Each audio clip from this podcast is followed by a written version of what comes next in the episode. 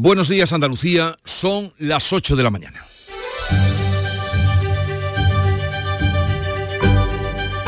En Canal Sur Radio, La mañana de Andalucía con Jesús Vigorra.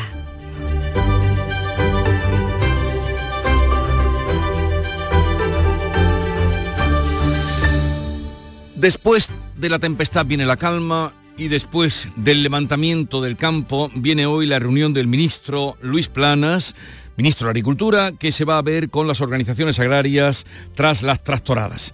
El comisario de Agricultura Europeo propone ayudas nacionales para combatir la inflación que asciende al 10% de los fondos de la PAP que recibe cada Estado.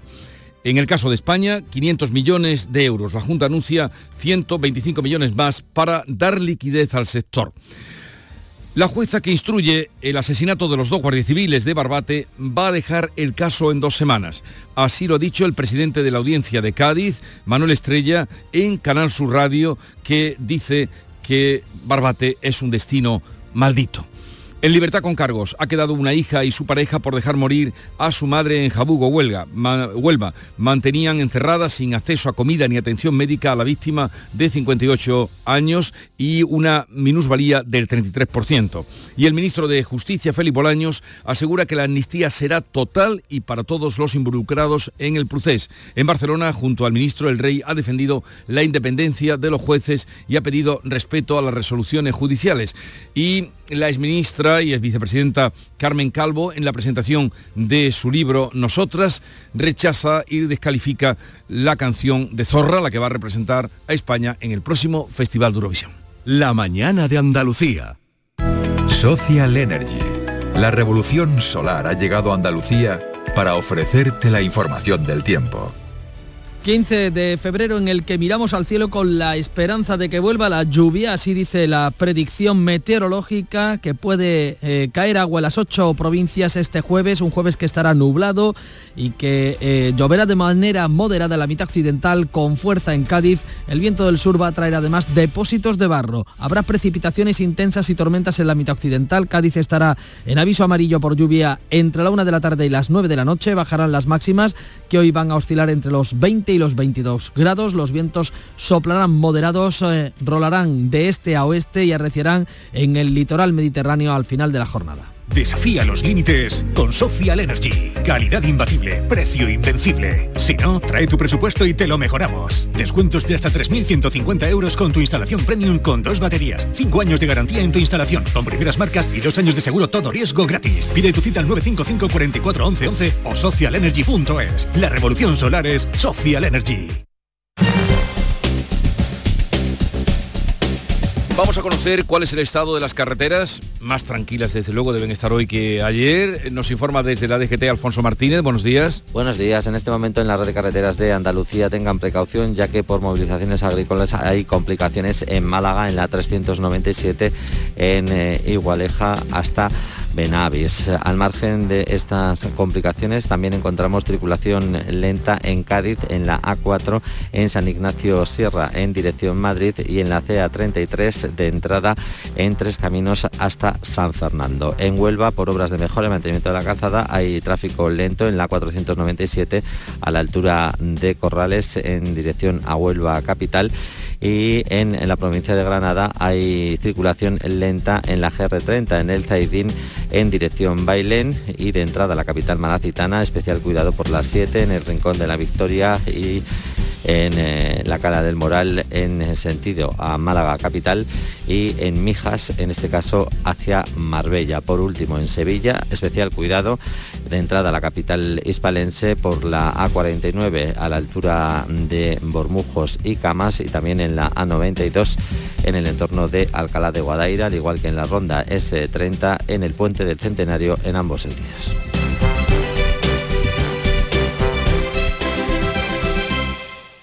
El 9 de mayo de 2018 se celebró por primera vez el Día Mundial de los Calcetines Perdidos. Y en fin, si hasta los calcetines perdidos tienen su propio día, ¿no te mereces tú también el tuyo? Con mi día de la 11 elige tu fecha especial y juega con ella. Todos los días por un euro gana hasta 3.000 euros. Mi día, el sorteo más tuyo. Y recuerda, uno de cada cinco toca. A todos los que jugáis a la 11, bien jugado. Juega responsablemente y solo si eres mayor de edad. En Canal Sur Radio, la mañana de Andalucía con Jesús Vigorra. El ministro de Agricultura, Luis Planas, va a recibir esta mañana a las principales organizaciones agrarias después de la jornada de protestas que se vivió ayer, especialmente en Andalucía. El comisario europeo de Agricultura propone que se den ayudas por valor del 10% de la PAC para combatir la inflación que se ha dejado notar en el campo. Informa Manuel Pérez Alcázar. El ministro aspira a lograr una posición común con las organizaciones agrarias de cara al próximo Consejo de Ministros de la Unión Europea, donde defenderá reciprocidad en las exigencias a productos importados de terceros países. También flexibilidad en la gestión burocrática de la PAC, una de las exigencias de los agricultores, como ha explicado en Canal Sur Radio el presidente de Asaja, Ricardo Serra. Se va a suprimir mientras no sea obligatorio, por ejemplo, el cuaderno digital. Como segundo, nos comprometemos a reclamar a Bruselas una PAC que además de medioambientalista de alguna manera garantice que los agricultores pueden tener un precio justo. Medio, en medio de este conflicto, el comisario europeo de Agricultura ha planteado un plan de ayudas nacionales para tratar de calmar a los agricultores. Ascendería al 10% del volumen de los fondos que recibe cada estado de la PAC. En el caso de España, unos 500 millones de euros. La Junta de Andalucía va a destinar 125 millones para dar liquidez a los agricultores. El ministro Planas se ha reunido este miércoles con el Observatorio de la Cadena Alimentaria, al que ha dicho que las medidas de control de precios están funcionando. La jornada de movilización de ayer, de este miércoles, eh, llevó a cortar los accesos a Sevilla durante casi toda la mañana y al puerto de Motril. Bloqueó el acceso a Andalucía por Despeñaperros a la altura de Guarromán o la A92 en Málaga.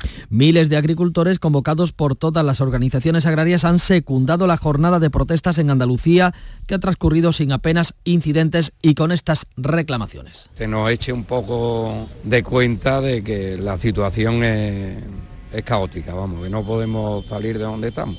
En Motril y Jerez ha habido algún altercado con camiones con productos de Marruecos. En Valladolid, una mujer de unos 80 años ha sido arrollada por un turismo y una furgoneta se ha llevado por delante a un agente de la policía local. Las patronales del transporte por carretera piden rapidez al gobierno en las negociaciones para acabar con los cortes de carretera, como ha explicado en Canal Sur Radio el secretario general de esta patronal, José María Quijano. Lo que pedimos es que estamos de acuerdo en que cualquier sector pueda tener sus reivindicaciones, sus protestas, pero hay que también respetar al resto de los sectores, ¿no?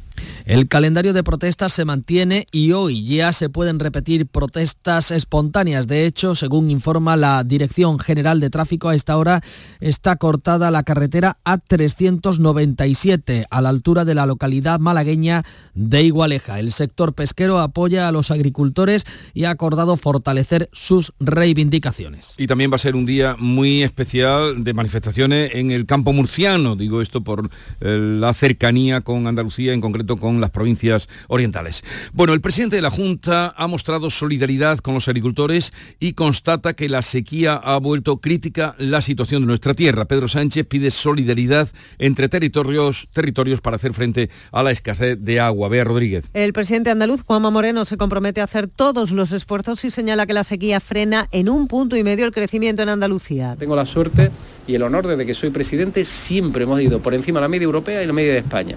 Si no hubiera sequía, la economía andaluza estaría volando, estaría un punto y medio sobre la segunda economía en términos de crecimiento. Pedro Sánchez ofrece colaboración para garantizar suministro de agua para el consumo humano y los agricultores en Andalucía y Cataluña y llama a la solidaridad entre territorios. Primero solidaridad, porque, porque este no es un problema de una u otra comunidad autónoma, de un u otro eh, territorio, no es un problema de una u otra vertiente hidrográfica, no es el problema de una u otra cuenca. Todas las administraciones tenemos la obligación de responder como el gran país que es España. La llamada a la solidaridad de Sánchez reaviva la guerra del agua entre Castilla-La Mancha y la comunidad valenciana que reclama el trasvase Tajo Segura, al igual que Almería, frente al rechazo del presidente manchego, el socialista García Paje.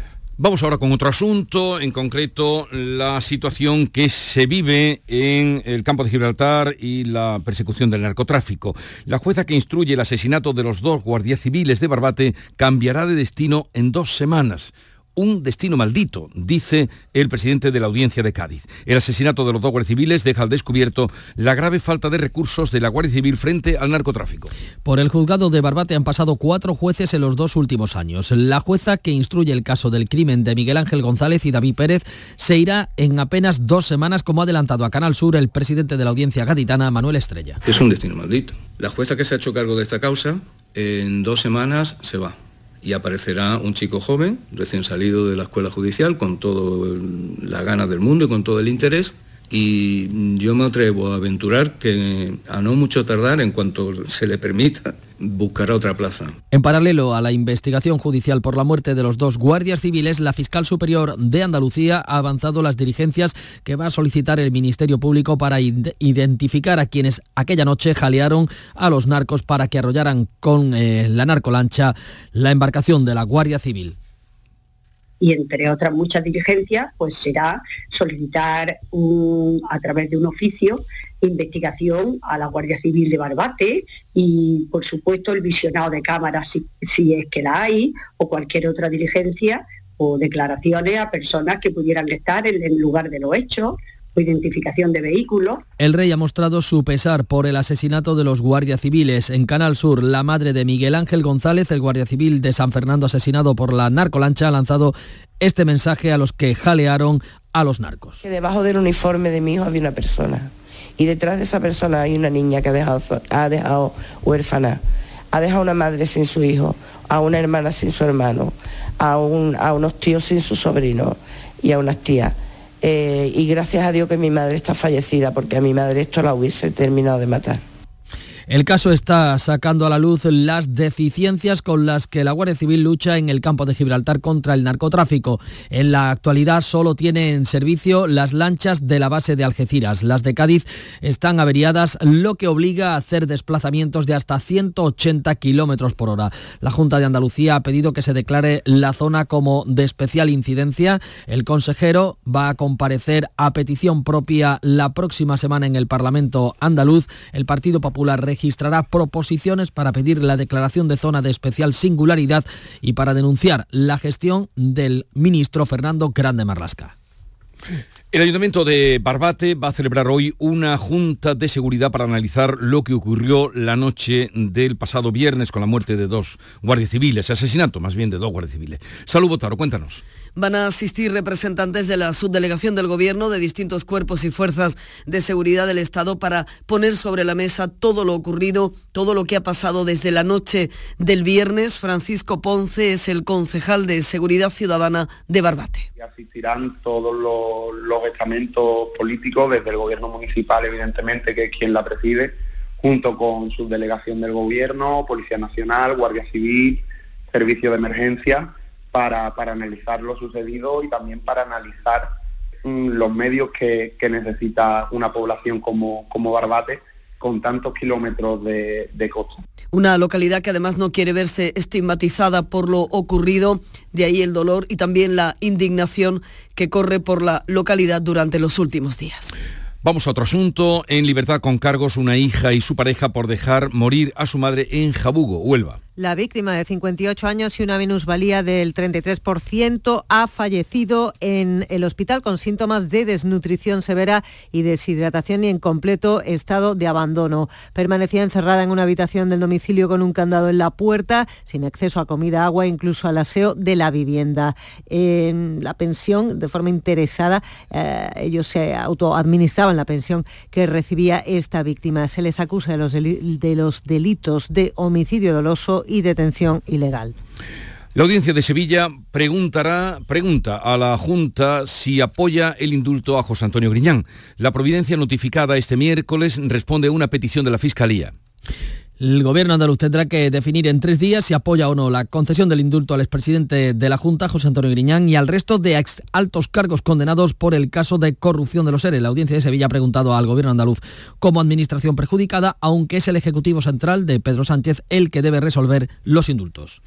El rey defiende en Barcelona la independencia de los jueces en medio de la campaña de los independentistas contra la judicatura. Felipe VI ha pedido respeto para los jueces que han sido objeto de insultos y ataques desde el independentismo. El rey ha reivindicado la igualdad de todos ante la ley. En medio del debate sobre la amnistía ha destacado la importancia de ejecutar lo juzgado y ha pedido respeto a las resoluciones judiciales. La independencia del Poder Judicial como institución es imprescindible para el adecuado funcionamiento de nuestra democracia así como la de cada juez en el ejercicio de su jurisdicción. El presidente catalán no ha acompañado al rey en la entrega de despachos en Barcelona. En redes sociales ha respondido a su discurso que la verdadera independencia judicial es la que no se deja llevar por odios y fobias demasiado a menudo contra Cataluña, según ha escrito. El ministro de Justicia garantiza la amnistía total, ha dicho, para todos los involucrados en el procés catalán. PSOE y Junts acuerdan no modificar el actual redactado de la ley. El ministro Félix Bolaño se compromete a que la ley no deje a nadie fuera y termine con todos los procedimientos penales civiles y contables abiertos. La ley cubre a todas las personas que estuvieron involucradas en el proceso independentista. La ley que está hoy pactada, esa ley cubre todos los casos que se dieron en el proceso independentista. No deja a nadie fuera. Además de este eh, conflicto que mantiene el gobierno con Jus en torno a la eh, ley de amnistía, se ha creado otro asunto interno, nuevo desencuentro entre los socios del gobierno por el viaje anunciado de Yolanda Díaz a Palestina. Asegura Yolanda Díaz que lo ha gestionado con el Ministerio de Exteriores. El titular de esta cartera lo desmiente. Como siempre hago con todos los viajes internacionales, lo cursamos a través del Ministerio de Asuntos Exteriores para su conocimiento y para hacerlo eh, oficialmente. Desde Exteriores no estamos preparando ningún viaje de la vicepresidenta segunda. Quien sí ha viajado a Israel y a Palestina ha sido el presidente del gobierno.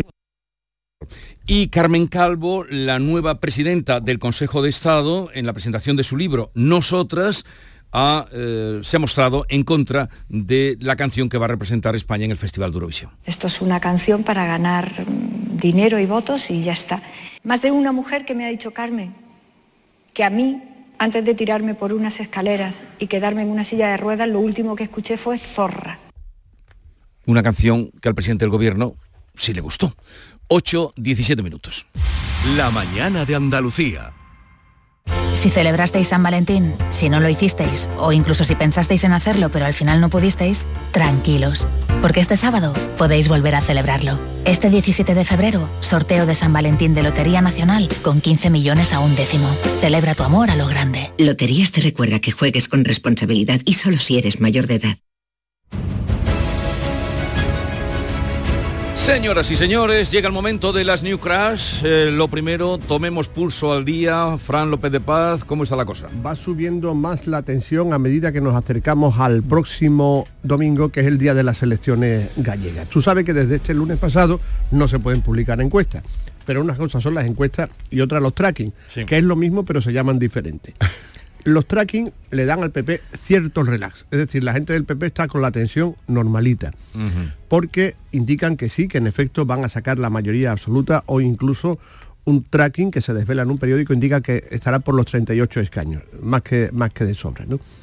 La tensión la tuvieron alta anoche, tú sabes que hubo un debate entre, bueno, un debate, mm, una mesa de camilla, un cara a cara, eh, tocar las palmas entre los dos candidatos del bloque y el Partido Socialista de Galicia, que no tuvieron nada que debatir, porque los dos candidatos pensaban absolutamente lo mismo. Debatieron contra un tercero, el candidato del Partido Popular y actual presidente, que estuvo ausente de este cara a cara. Pues vamos ahora con lo más destacado que ha encontrado Nuria Durán. Cuéntanos, Nuria. Pues lo leemos hoy en el país, mejor dicho, lo vemos hoy en el país. El titular es este, cangrejos ermitaños cubiertos de plástico. Según un estudio, la mayoría de las especies de estos crustáceos del cangrejo ermitaño utiliza piezas de basura como su hogar. Y vemos cuatro fotos impactantes. Imagínense un cangrejo ermitaño, ustedes tendrán la imagen en la playa de un cangrejo ermitaño utilizando la concha de cualquier molusco, pues los vemos refugiados en el capuchón azul de un bolivic, en un tapón, en un codo de tubería y en el casquillo de una bombilla. Busquen esas fotos porque impresionan de verdad. Del panorama internacional que destacamos, Bea Rodríguez. La tragedia y la celebración de la Super Bowl. Leemos en Kansas City como el desfile de los Chiefs eh, ha convertido en un día de luto para la ciudad de Kansas. 22 personas baleadas, nada más y nada menos. Una mujer ha muerto y hay nueve niños heridos. Noticia económica, clave económica, Paco Ramón. La leemos en El Economista. El agua es la gran olvidada de los fondos Next Generation, solo un 3% en plena sequía. Y la noticia deportiva, Nuria Gaciño. El Betis retoma hoy Europa con ganas de ilusionarse con la nueva aventura de la Conference League. Esta noche a las 9 recibe al Dinamo de Zagreb y comienza en Málaga la Copa del Rey de Baloncesto. Pues llegamos así a las 8.20 minutos de la mañana. Es el tiempo de la información local. Atentos. En la mañana de Andalucía de Canal Sur Radio, las noticias de Sevilla con Antonio Catoni. Buenos días, los representantes de los agricultores se reúnen hoy con el ministro Luis Planas, el ministro de, Agricultura, después de una jornada en la que bloquearon las cinco autovías que unen Sevilla con Huelva, Cádiz, Mérida, Córdoba y Málaga. De ese encuentro podría salir una propuesta que llevará a Bruselas para simplificar la burocracia y para exigir a los productores de terceros países los mismos requisitos que tienen que cumplir los europeos. Ya está por otra parte la capital comunitaria, la Asociación Sevilla Quiere Metro, que regresa para pedir financiación para las líneas 2 y 3.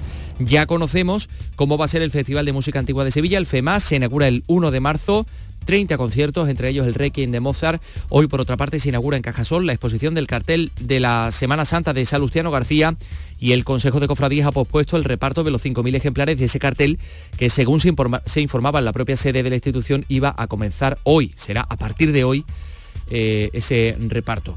Vamos a conocer a esta hora cómo se circula por las carreteras de Sevilla y su provincia. Isabel Campo, buenos días. Buenos días, con tres kilómetros de retenciones en la 49, un kilómetro en su continuación por el puente del patrocinio. En la C30 tenemos tres kilómetros de retenciones en el puente del Centenario, sentido Huelva, un kilómetro en el nudo de la gota de leche, sentido Ronda Urbana Norte. Tres kilómetros en la 92, sentido Sevilla, por un accidente que se ha producido en el kilómetro 9, a la altura de Alcalá de Guadaira. Y ya en el interior, circulación densa en el puente del Alamillo, Avenida de Andalucía, La Paz y Puente de las Delicias de entrada, en Juan Pablo II de salida y en la Ronda Norte hacia la Glorieta Olímpica. El tiempo, llegamos al Ecuador de febrero con nubes, con precipitaciones moderadas, puede haber tormentas y, y lluvias de barro más probables e intensas a partir de mediodía. Bajan las temperaturas, 23 grados vamos a alcanzar en Morón, 22 en Écija, 21 en Lebrija y Sevilla, donde ahora tenemos 14. Enseguida desarrollamos estos y otros asuntos. Realiza Juanjo González. Sol Renovables les ofrece el tiempo. Expertos en instalaciones solares y energías renovables para su vivienda o negocio. Enchúfate al sol. www.solrenovables.com los agricultores abordan seguir con su calendario de movilizaciones pendientes también de la reunión que hoy mantienen sus representantes con el ministro Luis Planas. Este miércoles conseguían el objetivo que pretendían al bloquear las cinco autovías que llegan a Sevilla para visibilizar sus demandas. Cortaron con pasos intermitentes en la 92 en Estepa y la Puebla de Cazalla, en la AP4 en Los Palacios en Villafranca, en la A66 en la Algaba, en la A4 en Carmona y en la A49 en Benacazón. Entre los agricultores, satisfacción por el objetivo conseguido. Hemos cumplido, hemos tenido, lamentamos tremendamente las molestias que hayamos podido causar en los dos sentidos, desde Huelva a Sevilla y de Sevilla a Huelva, pero teníamos que poner la voz del campo y la hemos puesto una vez más todos. Quieren que esa voz llegue a Bruselas, donde ya está la asociación Sevilla Quiere Metro para pedir financiación para las líneas 2 y 3 del metro. Llegan con el respaldo de todas las administraciones y el apoyo de 130 entidades sociales y ciudadanas. Escuchamos a su portavoz, a Manuel Alejandro Moreno. ¿Y por qué volvemos a Bruselas? En abril del año 2023, el año pasado, el Ministerio de Transporte nos remitió un informe en el que se comprometía con financiar el tramo norte de la línea 3. Pero sin embargo, este informe no hacía ninguna referencia, ninguna, al tramo sur de la línea 3, ni tampoco a la línea 2. Por cierto, la línea 3 ya cuenta con la autorización de la Comisión Provincial de Patrimonio al proyecto de construcción del subtramo 3 San Lázaro Macarena y hablando de patrimonio, urbanismo ha formalizado la compra de la venta de los gatos inmortalizada en la leyenda de Gustavo Adolfo Becker.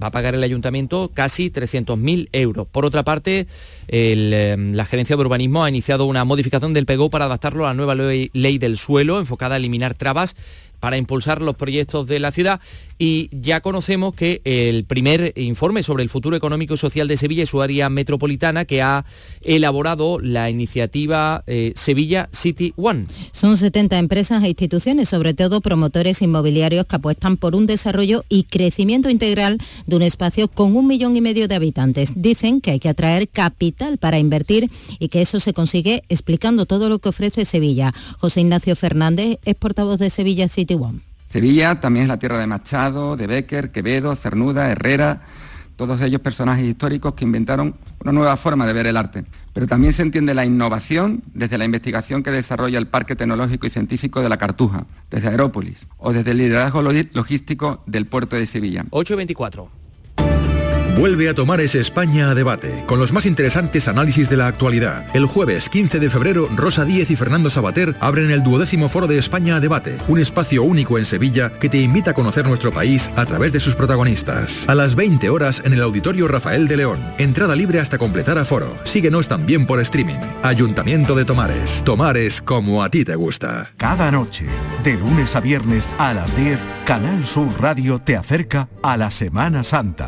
El llamador. La Policía Nacional ha detenido a un hombre en Lebrija por compartir pornografía infantil a través de un chat de material sexual entre adultos con más de 500 participantes. Tiene antecedentes, incluso ha estado en prisión por agresión sexual a un menor. Ahora colgaba estos vídeos de sexo explícito entre menores y animaba a difundirlos. La operación, dice la portavoz policial Macarena de la Palma, sigue abierta para, entre otras cosas, identificar a las víctimas. Esta operación continúa abierta con la finalidad de analizar minuciosamente todo ese material intervenido conocer las identidades de las víctimas y averiguar en su caso si hay posibles conexiones con otros usuarios. Ya conocemos detalles del alto del eh, instructor del robo en la casa de María del Monte. El asalto fue de una violencia extrema y desproporcionada, puso en riesgo real a las víctimas. El sobrino de la cantante fue quien indicó el momento del robo, se aseguró de que su tía estuviera en casa y facilitó el acceso a la vivienda, aunque no estuvo en el asalto. Así lo podemos leer en ese auto que ha enviado a prisión al sobrino de la cantante, Antonio Tejado. Explica que los asaltantes entraron por la valla perimetral, que luego irrumpieron violentamente en la vivienda por la puerta principal, maniataron, golpearon y amenazaron a las cinco personas que estaban dentro, hasta que María del Monte accedió a abrir la caja fuerte y se hicieron con joyas y relojes valorados en un millón de euros y más de 15.000 euros en metálico. Bueno, por su parte, la familia de Antonio Tejado pide respeto. Escuchamos a su hermano. Respeto para poder seguir nuestras vidas, para poder seguir luchando, porque hay menores, como dije ayer, y hay padres mayores, y no solo nuestra familia, hay muchas familias que están sufriendo por esto, ¿vale? Así que un poquito de conciencia, estamos fuertes, estamos muy unidos y luchando un montón.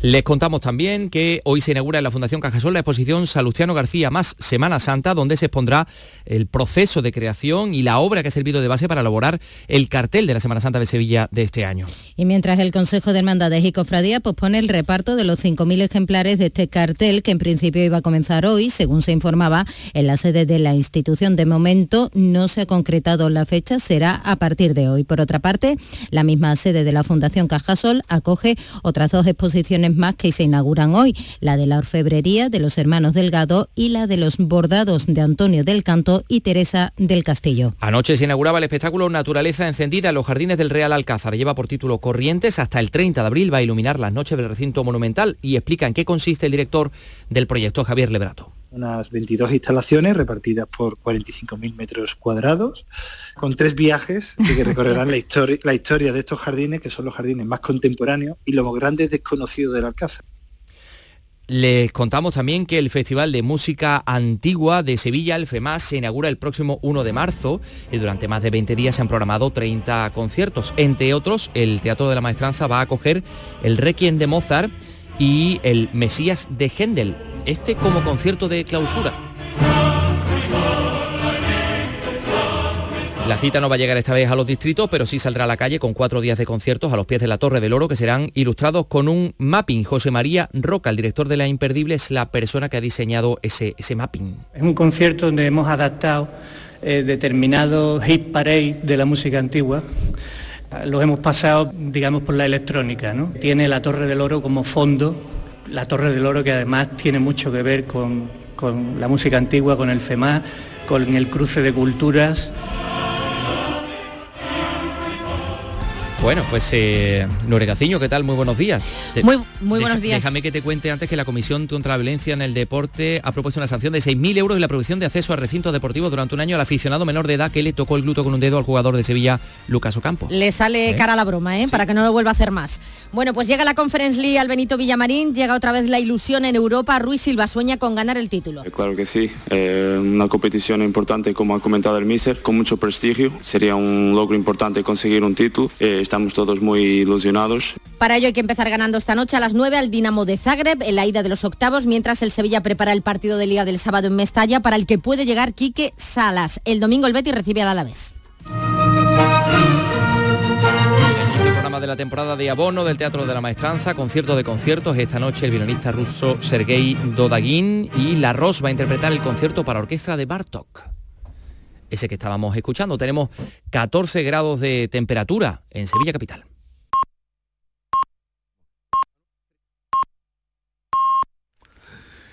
Andalucía son ya las ocho y media de la mañana, eh, dicen que va a llover por Andalucía, dicen que lloverá con barro, dicen que, que parece que estemos en primavera. A ver qué dicen dentro de un momento nuestros invitados hoy a comentar la actualidad, que son Laura Garófano, Héctor Barbota y Javier Chaparro. Con ellos estamos en un momento.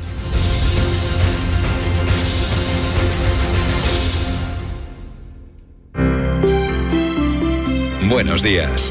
En el sorteo del cupón diario celebrado ayer, el número premiado ha sido 28.584 28584 serie 4. Hoy, como cada día, hay un vendedor muy cerca de ti repartiendo ilusión. Disfruta del día. Y ya sabes, a todos los que jugáis a la 11, bien jugado. El flexo de Paco Reyero. ¿El poder es una droga? Sí, claro. Sí, sí, claro. ¿El dinero es un subproducto del poder? Yo creo que es secundario. Hay gente con muchísimo dinero, con dinero para vivir 10 veces, con dinero para que sus familias vivan 10 veces, que siguen queriendo estar en el machito, porque el dinero sin poder a los hombres que han tenido poder o a las mujeres que han tenido poder no les cubre la necesidad. El flexo, de lunes a jueves, a las 12 de la noche, en Radio Andalucía Información. Y los lunes a la una de la madrugada en Canal Sur Radio. Desengrasante Mano de Santo. El desengrasante todo en uno que limpia como ninguno les ofrece la información del tiempo. Muy buenos días. En Andalucía tendremos cielo nuboso con precipitaciones moderadas que pueden ir acompañadas de barro. Las temperaturas máximas descenderán quedándose en cifras de 23 grados en Granada, 22 en Almería y Sevilla, 21 en Córdoba y Málaga o 20 en Cádiz, Huelva y Jaén. El viento será moderado de componente este. Es una información de la Agencia Estatal de Meteorología. Mano de santo limpia la ropa, mano de santo limpia el salón, mano de santo y en la cocina, en el coche, en el watercloak, mano de santo para el hotel, mano de santo para el taller, mano de santo te cuida, mano de santo te alegra la vida, mano de santo, mano de santo, ponte a bailar y no limpies tanto, mano de santo, mano de santo, ponte a bailar y no limpies tanto. Seguramente el mejor desengrasante del mundo. Pruébalo. Si te gustan las pipas, no te puedes olvidar de las pipas Reyes por su alta calidad y con sus sabores lo vas a flipar por su amplia y diversa variedad. Pipas Reyes, vamos a flipar. Flipa con pipas Reyes.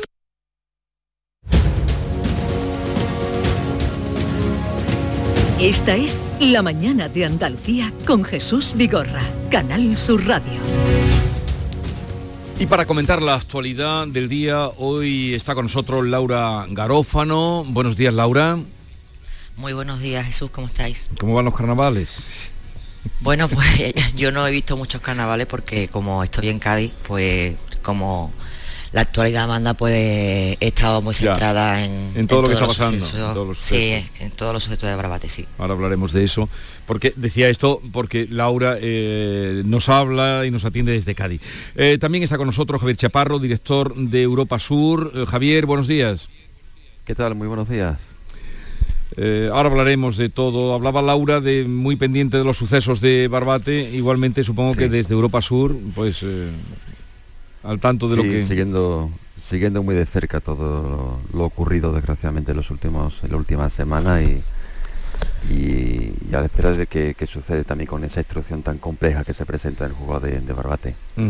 Ahora vamos a hablar de eso. Un saludo a Héctor Barbota, que está conmigo en los estudios de la Cartuja, estudios centrales, eh, delegado del El Sur y el Ideal en Sevilla. Buenos días, Héctor. Hola, buenos días.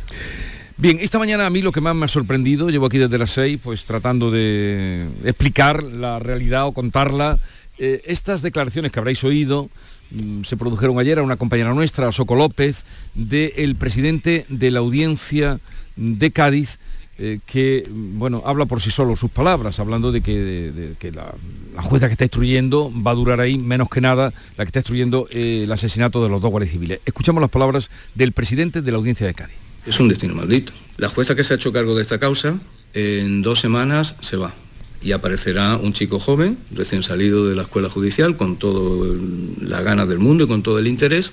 Y yo me atrevo a aventurar que a no mucho tardar, en cuanto se le permita, buscará otra plaza.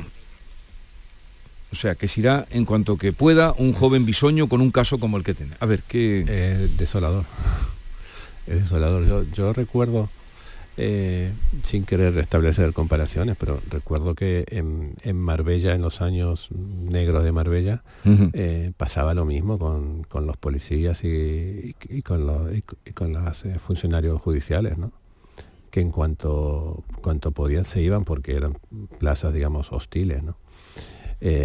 y a mí me da la sensación de que de que a veces eh, las condiciones en las que los funcionarios, ya sean policías o jueces o, eh, cualquier tipo de funcionario público, mm, va a trabajar a ciertos destinos, eh, no se toman en cuenta las circunstancias especiales de ese destino, sino que hay unos baremos según población y, en función de eso se establecen unas remuneraciones, unas condiciones de trabajo. Y, y me parece que es urgente que se empiece a considerar toda esta zona como una zona especial, no solamente para, esos planes de empleo que siempre se anuncian y nunca llegan, que yo desde, que era pequeño los vengo escuchando, sino también para, para establecer no solo diferentes ratios también de, cuánta gente tiene que ir, de cuántos juzgados tiene que haber, de cuántos policías o guardias civiles tiene que haber, sino también en las condiciones en las que esa gente tiene que ir, que, tengan un, incentivo especial para estar en, esta clase de destinos. ¿no? Y me parece que muchas veces el, la, administración es, insensible a estas situaciones especiales.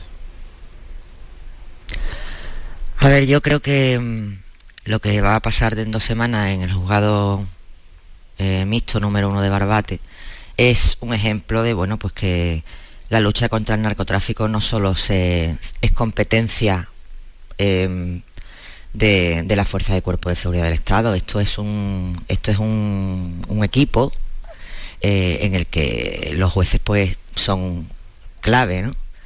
Eh, lo hemos visto con el juicio de los castañas, que es que no había instalaciones para albergarlo, y, por eso y, fue uno de los motivos por los que se retrasó. Lo cierto es que los jueces tienen una pila de casos que por falta de tiempo personal y medios, pues les es muy difícil sacar adelante y lo vemos en las sentencias en las que muchas en muchas ocasiones se ven retrasadas por dilaciones indebidas. Y eso es una, eso es una realidad. O sea, la actuación, ahora estamos con, porque como todos sabemos, los tiempos son los que son y son los que mandan, y ahora estamos centrando el debate, bueno, pues en la falta de medios de la Guardia Civil. Pero es que eh, los juzgados de la provincia de Cádiz también tienen eh, una brutal falta de medios, y eso complica mucho también la, lucha contra el narcotráfico, porque entre que se instruye una causa, se llega al juzgado y se juzga, pues pasan a lo mejor tres o cuatro años. O cinco. Sí, Y, eso que provoca, pues que en ese tiempo esas personas, los, acusados, a no ser que hayan hecho, hayan cometido em, delitos como por ejemplo los de este fin de semana, pues si un a un chico lo cogen con una narcolancha, por ejemplo, em, ese chico entra en el juzgado, declara y queda puesto en libertad, como pasó el otro día en Sanlúcar con los cuatro que estaban en la narcolancha que, que, arremetió contra la Guardia Civil y estropeó la última patrullera de la Guardia Civil operativa de la Comandancia de, Cádiz. Esos cuatro eh, em, narcos, bueno, no narcos, porque los que van en una narcolancha son prácticamente el último eslabón en la cadena, ¿no? De, de las collas de los narcos. Quedaron en la calle, Fiscalía pidió prisión porque todos tenían antecedentes y se les dejó en libertad. Y, eso, eso es un problema. O sea, yo entiendo las garantías procesales. Si la jueza estima que queden en libertad, pues deben quedar en libertad. Pero es que ese tiempo que quedan en libertad están, siguen delinquiendo en lo mismo. Me lo contaban agentes de la Guardia Civil durante este fin de semana que ellos actúan eh, sin, medios, porque la mayoría de las detenciones se producen en tierra y no, en mar, eh, y, pillan a, conductores de narcolanchas y a, miembros de, esa, de esa narcolancha que alijan, y si es que lo detengo cuatro veces al año. Lo detengo en enero y en, marzo me lo vuelvo a encontrar por lo mismo. Y eso es un problema. Javier. Sí, ha pasado, ha pasado también con los con algunos de los detenidos, ¿no? Por lo ocurrido en Barbate, ¿no? Las personas que recogieron a, a los tripulantes de la, de la narcolancha, ¿no? Están en libertad. Ayer me comentaba un amigo que estaban, que estos dos individuos, pues estaban, dos o tres individuos que recogieron en coche a los a los tripulantes de la narcolancha pues estaban cenando tranquilamente en la línea de la Concepción. ¿no? Eh, hay juzgados en, Algeciras que tienen 10, 11, 12 causas, macrocausas contra el narcotráfico, macrocausas con, con 20, 25, 50 personas investigadas. ¿no?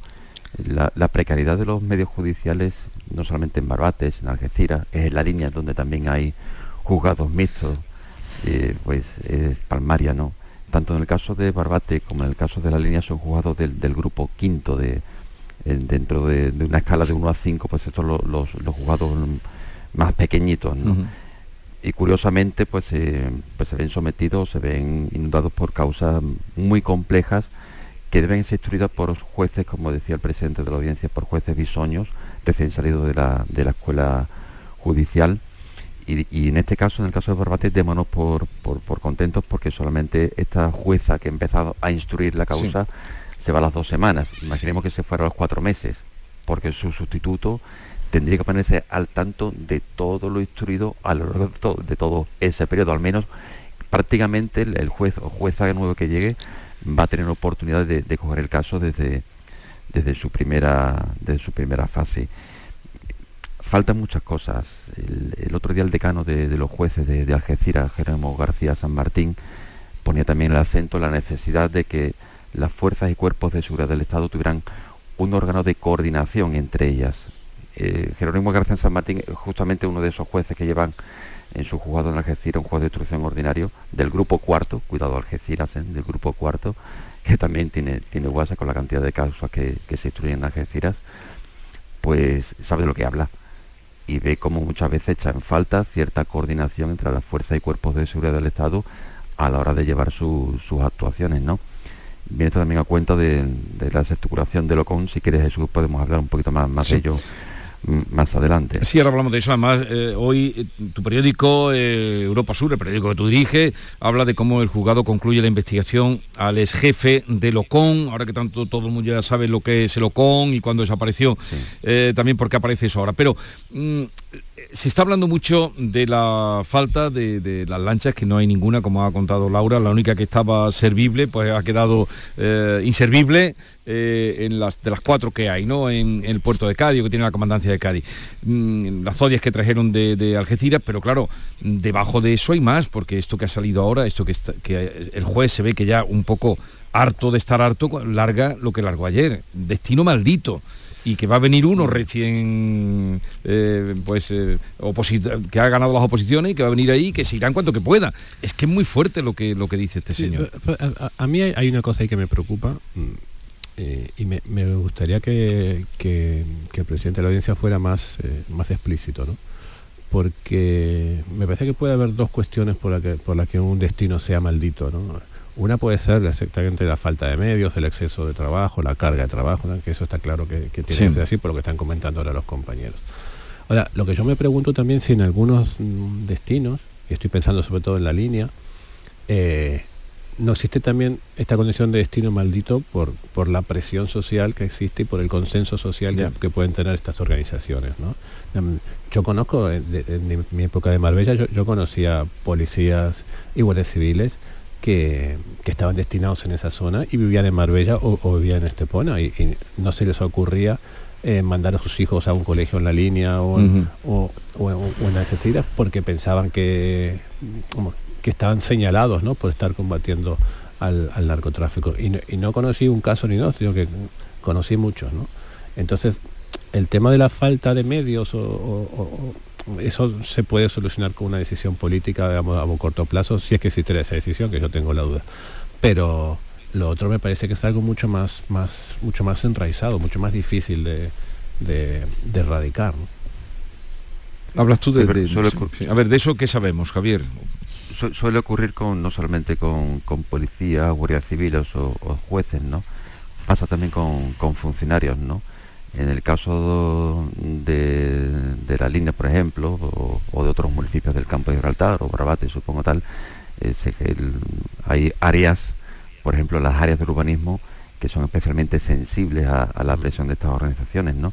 Tenemos en cuenta que estos señores muchas veces construyen en terreno ilegal, en zonas rústicas, etcétera, etcétera, y a mí me consta que en muchas ocasiones ha habido problemas en los departamentos de urbanismo de algunos ayuntamientos porque estos funcionarios han recibido presiones, por, no decir la palabra amenaza, que también mm. por parte de estas organizaciones, por parte de personas vinculadas al mundo del, narcotráfico, para que no se le instruyera un expediente sancionador por haber construido una zona ilegal no habilitada para, para ello. Y, con lo cual, las redes de narcotráfico son extensísimas. Yo creo que no hay prácticamente ningún sector económico que no, que no económico o social que no se vea afectada por, afectado por, por esta por esta gangrena. Es, es, terrible y particularmente es lastimoso en el caso de las fuerzas y cuerpos de, seguridad del Estado. Se hablaba también de, cómo en, el País Vasco y Navarra, comentábamos el otro día, ¿no? en, esta, en otro espacio en Canal Sur, ¿no? que los guardias civiles y policías nacionales en el País Vasco y Navarra cuentan con incentivos ¿no? para, para ejercer su trabajo y curiosamente no lo cuentan en las seis provincias andaluzas en las cuales se está aplicando el plan especial de seguridad. No supone una cuestión monetaria, no que el ministro del Interior no, no quiera no quiera incentivar a los funcionarios, es una cuestión de puramente de dinero que, los, recursos económicos llegan llegan hasta donde llegan, ¿no? Y yo me pregunto también si no será, Javier, si, no será también eh, una cuestión de, de que meter esos incentivos sería reconocer que hay un problema, ¿no? Y, posiblemente... Eh, eh, el problema existe. No, no, no, sí, pero, pero el problema existe, pero si, si tú metes esos incentivos o reconoces que hay un problema como el que podía haber en algún momento en, el País Vasco, pues te estás obligando a tomar otras decisiones que igual más fuertes que esa misma, ¿no? Quiero decir que, que eso tiene que estar precedido de un reconocimiento político que yo no sé si, si el gobierno, este gobierno o, el que sea, están en, condiciones o, están en disposición de hacerlo. claro, el, problema es que la, la, gran ironía de todo esto que se habla siempre de, los planes integrales ¿no? de actuación. ¿no? Tú comentabas antes la necesidad de, actuar no solamente en materia de seguridad, sino también en materia judicial. pero también se habla muchísimas veces de la necesidad de actuar en materia educativa o en materia formativa o en materia de servicios sociales, ¿no? Hay mm, familias mm, mm, marginadas y marginales que, que, tienen a todos sus miembros metidos en, este embrollo del, narcotráfico, ¿no? Y lo hemos visto desgraciadamente en Barbate, ¿no? Como una serie de señoras a las puertas del juzgado defendiendo a sus parejas, a sus maridos, etcétera, etcétera, ¿no? Que, y vemos el tono que han empleado y, y qué, podemos esperar de, los hijos de, de, los hijos de otra familia de esos señores, ¿no? Pues hay que actuar socialmente ahí es evidente, y hay que romper esa cadena. Eh, tradicionalmente las organizaciones antidrogas en el campo de Gibraltar hablan de que se han perdido una o dos generaciones ya, ¿no? Y lo dicen, y lo dicen con esa crudeza, ¿no? Dicen, no podemos hacer nada por... Hay una o dos generaciones que ya están metidas en esa vorágine que es imposible sacarlas de ahí. Vamos a luchar por la tercera generación. Vamos a hacer que los niños que ahora tienen 5 o 10 años no caigan justamente en esa misma dinámica. Es terrible decirlo así, pero es que los hechos son así y resulta que las administraciones, no de ahora, sino la anterior, la anterior y la anterior, Y no estoy hablando únicamente del gobierno de la nación, atento porque la Junta de Andalucía en este aspecto tiene mucho que decir. Lo digo justamente porque las materias formativas y educación dependen de la Junta de Andalucía. La Junta de Andalucía también tiene que actuar en este campo, en el campo, en, el, en este terreno, en el campo de Gibraltar y en otras zonas limítrofes. Y tiene que incentivar y tiene que ejercer sus funciones de manera radical. Y, evidentemente un plan de actuación coordinado por parte de, de todas las actuaciones, ayuntamientos, diputaciones, Junta de Andalucía y Gobierno de la Nación. Y un plan integral real. Porque si no esto vamos a verlo cíclicamente repetido. Ha ocurrido en Barbate, pero en el año 2018 cayó un, chiquillo eh, fallecido en la playa de Getares, murió un, piloto auxiliar de un helicóptero de- del servicio de aduanas, en el año 19-20 parece fue un policía nacional que a punto estuvo de, de morir atropellado eh, por un narcotraficante aquí en Algeciras. Claro, es que son cada uno, dos, tres años, desgraciadamente nos encontramos con circunstancias como esta. Y me parece que las administraciones Además, tienen que, hay no. que ponerse todas a una, a remar en una misma dirección. Laura. Sí, porque además ahora se está hablando, o sea, con lo sucedido en Barbate, se ha puesto sobre la mesa la necesidad de un plan especial de actuación que no solo actúe, eh, o sea, que no es un plan integral, bueno, socioeducativo, ¿no? Eh, De incentivos eh, para que se implanten empresas, pero claro, es que, y, y- Javier, tú, tú lo, que, lo que voy a decir creo que, bueno, es una obviedad, mm, que es que eh, en el, el contexto geográfico en el que se encuentra mm, Cádiz, principalmente porque está al lado del mayor productor de droga del mundo, que es Marruecos, eh, y segundo, que tiene Gibraltar, que produce una diferencia en renta per cápita con su vecina la línea, que es que ahí es como si fuera, eh, bueno, no quiero decir un país, mm, voy a hacer una exageración rápida, mm, pues eh, Sudáfrica con Etiopía. ¿Vale? E- e- Gibraltar sería Sudáfrica, que es un país que, bueno, que tiene su gobierno, y después hay otro, otro lugar en el que, pues, la, la- la- renta per cápita de la gente es muy inferior a sus vecinos de Gibraltar. De ahí esas demandas que venía haciendo eh, Juan Franco, alcalde de la línea, que él lleva años diciendo que hay que poner un plan para que generación tras generación no se dedique al tráfico de drogas. Y eso lo lleva diciendo Juan desde que es alcalde. Como linense Claro, que eh, es, vale. ve, ve Sí, sí, perfectamente cuál es el problema. Las, las palabras que dijo el otro día, que dijo, a lo mejor habría que legalizar el hachís. Pero yo, además que fueron como eh, mm, fuera, en, en Madrid y demás, que además yo escribo para un medio nacional, que es el español, em, son difíciles de asimilar. Pero yo creo que lo- los que somos un periodistas gaditanos eh, la entendemos en su contexto. Porque es que si no se ponen medios, y cuando digo poner medios no es reparar las cuatro patrulleras de la Guardia. Civil, sino aplicar un plan integral en esta zona. Que la gente tenga alternativas, que la gente tenga eh, un sueldo, de- que haya empresas que puedan pagar un mínimo de 1.500, 1.600 euros. ¿Por qué en el País Vasco no hay narcotráfico, teniendo Galicia al lado? Porque tal como los chavales, tal como salen de trabajar, tienen un polo industrial enorme. Pero es que en, en la- en la- en- en- en el campo de Gibraltar, quitando las grandes empresas que todos conocemos, no hay alternativa. Yo creo eh, eh, que este es un problema que hay que abordarlo de, múltimo- de muchos puntos de vista, ¿no? Y, y hay uno del que no podemos escurrir el bulto, ¿no? Como ciudadanos.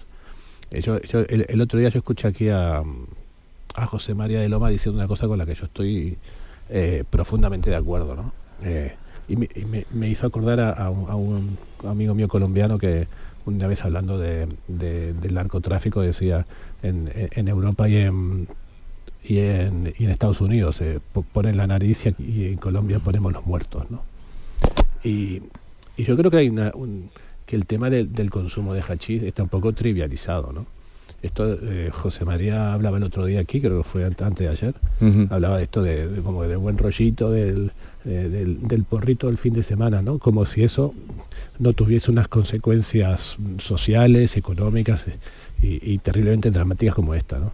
Y, y me parece que, que va siendo hora que, que dejemos de, de trivializar eh, el, consumo de, estas sustancias, no solamente por lo que causan a la salud, que bueno, cada cual ahí podrá tener su opinión, sino por el terrible daño social que causa, ¿no? Eh, no sirve de nada, digamos, indignarse por la muerte de los guardias civiles hoy y estar esperando que llegue el sábado para fumarse un porro. Entonces, me parece que, en eso la propia sociedad tiene, digamos, tiene, está en su propia responsabilidad. ¿no? Lo que pasa es que a ver cuánto va a durar esto, porque ahora mismo basta levantar la mirada y eh, supongo que las emisoras de radio igual, pero las televisiones, eh, todas estamos viendo, están con lo mismo. Lanchas van, lanchas entran, las que son eh, de alta capacidad, las ruinosas de la Guardia Civil o averiadas los lamentos de la madre, que, mm, la pobre pues ha dicho tengo que dar voz y está apareciendo también por todas las televisiones, la fiscalía ahora tratando de averiguar quiénes son los que increparon, pero y de lo que pasó allí, ¿cuándo nos vamos a enterar? De, quién lo vio, quién avisó, quién dijo aquí están las lanchas, eh, como se pregunta hoy Europa Sur también, eh, quién dio la maldita orden. ¿De eso cuándo nos vamos a enterar? Pues posiblemente de esto último de la orden deberíamos enterarnos. Deberíamos saberlo ya, ¿no? Es que eso se, eso, eso se tiene que saber. Eh, y yo pongo duda, ¿no? yo no digo que no haya que poner la atención en el, en el máximo responsable que es el ministro.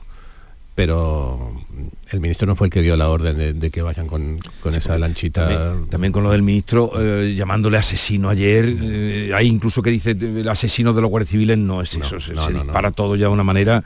Eh, pero, pero sí queremos, hay, tiene que haber una explicación que no, que se está demorando demasiado, ¿no os parece? O... Sí. Bueno, vosotros que, lo estáis siguiendo ahí muy de cerca, Laura. Y, Bueno, Sí, hay, vosotros por proximidad.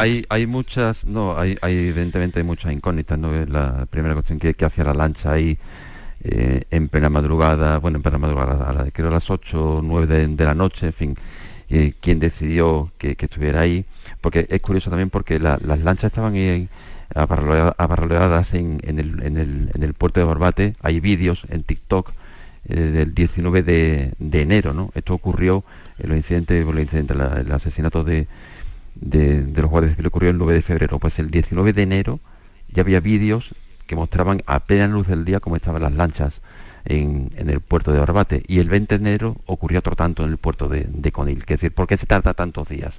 ¿Por qué se tiene que actuar tantos días después y en plena noche? ¿Qué necesidad había de, identificar, de echar eso, a esos individuos del puerto de Barbate? Parece un poco un poco inexplicable, ¿no? Y, mm. la, lancha la trajeron desde Algeciras, la de... La lancha era una goma que trajeron por tierra desde Algeciras, porque esa es otra cuestión. Las patrulleras de la Guardia Civil están prácticamente inoperativas. No sé si alguna que está medio que hay, una de ellas actuó desde Algeciras, se fue hasta la desembocadura del Guadalquivir, ¿no? Para para eh, actuar una aprehensión de 1.500 kilos de, de hachís, ¿no? pero el resto de embarcaciones prácticamente está inservible o, al menos inoperativa, ¿no? O poco prácticas para, para el uso de, para, para, luchar contra, contra el narcotráfico. Incluso ha habido alguna embarcación comprada el año pasado por el Ministerio del Interior que está, está averiada, ¿no? Porque la entrada le entraba agua en el, en el, en el generador, en el, motor. Evidentemente se tiene que hacer muchas más inversiones para, para esto, ¿no? El, las lanchas últimas que compró la Guardia Civil corren hasta 60 nudos, ¿no? Pero las de los narcotraficantes corren 70, 80. Claro, la, desigualdad de fuerzas es, es, tremenda, ¿no? Y después entramos en la vertiente judicial, ¿no? Volviendo al principio, ¿no? se habla de, del asesinato, etcétera. Bueno, eso habrá que demostrarlo en, un juicio, ¿no? La intencionalidad, de, desgraciadamente, es duro lo que, lo que podemos decir pero hay que demostrar la intencionalidad de, la acción de, estos señores, de este, este individuo, del, piloto del Cabra, sé que fue él el que pilotaba la cabra, el, que pilotaba la narcolancha. De momento sospecho que él lo va a negar. Habrá que demostrar que esa era la lancha, por un lado, la lancha que, que arrolló a la goma de, los guardias civiles. Segundo, habrá que demostrar también que hubo intencionalidad, porque si no hubo intencionalidad o es imposible demostrar la intencionalidad, estaremos hablando de un, delito de homicidio por, por imprudencia. Comentaba antes el caso de, un niño en la playa de Getares, aquí en Algeciras, que, en 2018 murió arrollado también por una narcolancha, etcétera, etcétera, que en ese momento no, llevaba droga ni nada, pero ese señor fue condenado a cuatro años de prisión. no fue condenado por, por asesinato, fue condenado por homicidio por imprudencia grave. Cuidado con esas cosas, porque estamos hablando de asesinato, asesinato, y después nos podemos ver defraudados por la por el recorrido judicial que tenga la que tenga el caso. Vamos a ver qué, qué ocurre con, en, definitiva. Yo con volviendo a, tu pregunta, Jesús, eh, los narcos saben perfectamente cuáles son los medios que tiene la Guardia Civil, sabían perfectamente eh, que, todas las embarcaciones de la Guardia Civil de la Comandancia de Cádiz, eh, me refiero porque Barbate pertenece a la Comandancia de Cádiz, hasta Zahara de los Atunes, o sea, hasta el río Cachón, digamos, el río, es demarcación de la Comandancia de Cádiz y de ese río hacia el otro lado ya es Comandancia de Algeciras. En Algeciras sí había embarcaciones y en Cádiz no. El 4 de febrero, que es cuando se produce el accidente en San Lucas, eh, esa, agresión de esa narcolancha, es cuando queda inutilizada la, última que, Río estaba, estaba Río Irati, estaba Río Ulla y estaba Sierra Vente, que una de, muchas de ellas estaban estropeadas desde diciembre. Ellos se refugian en el puerto de Barbate desde por la mañana y aquí la gran pregunta es qué necesidad había, qué necesidad había, bueno, gran pregunta que nos hacemos nosotros y que también es el,